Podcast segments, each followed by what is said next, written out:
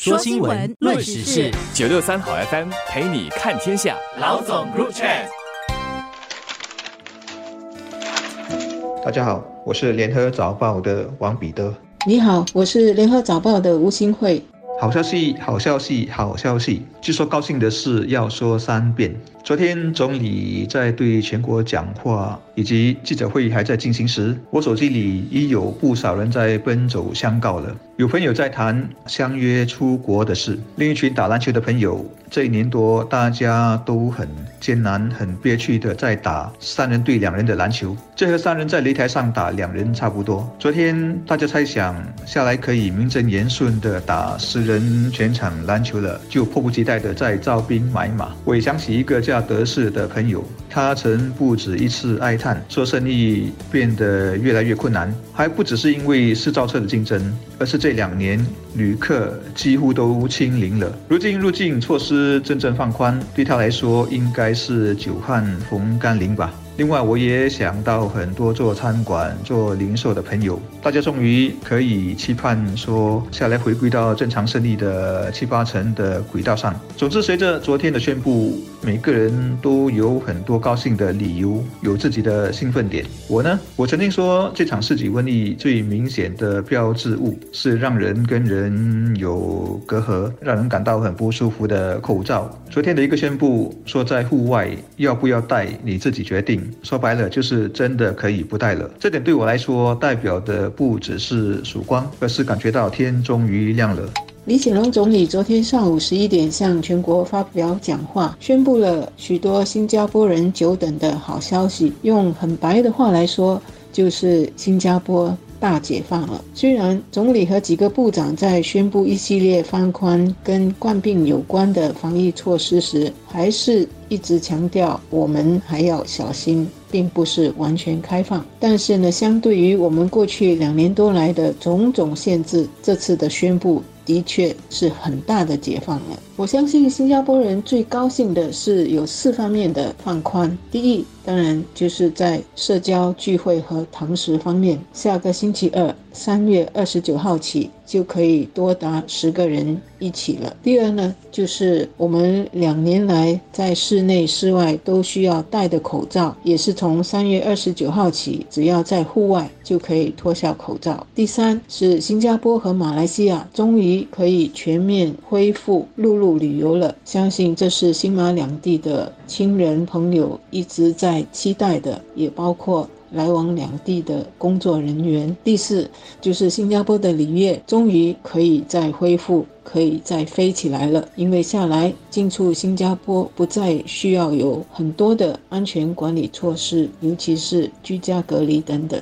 听完昨天的宣布，我也特别为两大类人感到高兴。一是慢性病患，这两年医药资源大量的向官病倾斜，大家被迫灭火。而忽略了对很多慢性病患的立场照顾，我相信这里头已经累积很多的隐患或者说代价。卫生部长昨天还有之前他在面部就用了一个词叫“日常运作债务”，指的是慢性病患迟早是要回归，这比债迟早要还。他昨天指出，下来医疗体系的工作重点会转回去对非冠病的长期护理上，而且会扩大长期护理。能力这个宣布，我相信会影响相当深远。就个人层面，大家家里如果有慢性病患，特别是长者的话，我想真的要特别多关照他们，设法把失去的健康尽量弥补回来。当然，这可能很不容易。第二类是这两年和远方的家人无法相聚的人，尤其是新马两地。下个月陆路关卡终于可以通了，人流车流可以像过去那样每天进进出出，这应该是很多人日盼夜盼、很让人感到激动的进展。用成语形容，可以说是恍如隔世也不为过。而且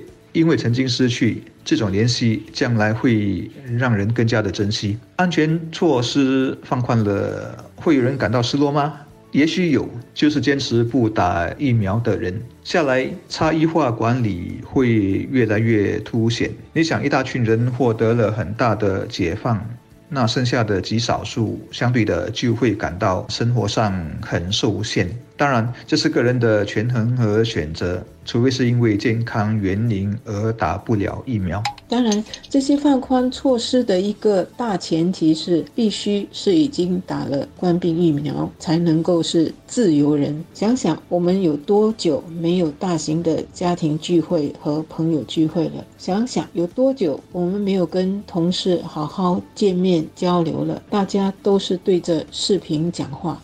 或者是手手机短信发个不停，我们可以想象，从总理宣布这些好消息的那一刻开始，有多少人已经迫不及待地在约聚餐、在计划旅行，以及相约大组去玩球、去远足和骑脚踏车了。不过呢，这一切好消息，我们不要忘了。还有很大批的人不能够完全的放松，那就是我们的医疗人员，因为呢，官兵疫情还在，加上还有许多慢性病人需要。恢复复诊和医治，我们的医疗人员大概还没有机会或者时间可以做各种约会的安排、放假和旅行的安排，而他们为了治理冠病和照顾我们，已经在医院和病房苦战了两年多。他们其实比我们任何人都需要休息，需要放假，所以希望他们不久就可以达到这个心愿。我们和这个病毒抗争纠缠了两年，这一刻算得上是个里程碑。但是要总结还早得很，我恐怕也没有这个能力，只能做个小提醒。现在很流行说 end game 惨局，但其实还没真正来到游戏结束的时候，大家还是要小心为上。昨天交通部长用了一个词，我印象特别深刻，就是 muscle memory 肌肉记忆，大意是对于国家机构或者企业等等来说，必须。汲取应对的有效经验，留下过去的知识储备，等困难再来时，就永远有一套甚至多套的备案。对个人来说，大概就是不要好了伤疤忘了疼，要随时能拿起武器。和未来的病毒在作战，就如同条件反射那样。总之，最危险的一段路程算是走过了，但下来不一定就柳暗花明又一村。这也是这场瘟疫教会我们的。所以，我们还没有百分之百的放宽，包括在室内还是要戴口罩，同时也要在放宽之后更注意自己的身体健康，多自我检测等等。这样呢，才能够让这些好消息能够持久。也只有在大家都继续远离病毒了，我们的医疗人员才可以更快地恢复他们过去也能享受的正常家庭生活、正常休闲和放假出国的时间。这两年多的官兵疫情，有许多人是苦过来的，现在终于能够等到雨过天晴，大家下来聚在一起的时候。可能也会百感交集，因为这的确是全国上下的力量和意志撑过来的。而这些撑过来的日子，有许多方面是值得我们继续去做好的，那就是。更加重视公共卫生，包括厕所和小贩中心等饮食店的清洁，还有个人的卫生，尤其是养成生病时戴口罩的习惯，以避免传染别人。还有就是这两年多来，我们看到的许多钢绑精神，我们多了一些人情味。多帮助和关怀别人。三月二十九日，除了庆祝放宽、恢复比较正常的日子，我们还是要感谢两年多来的许多无名英雄。我们保持自律和负责任的去过正常生活，就能帮助许多无名英雄也能更快的过他们应该有的正常日子。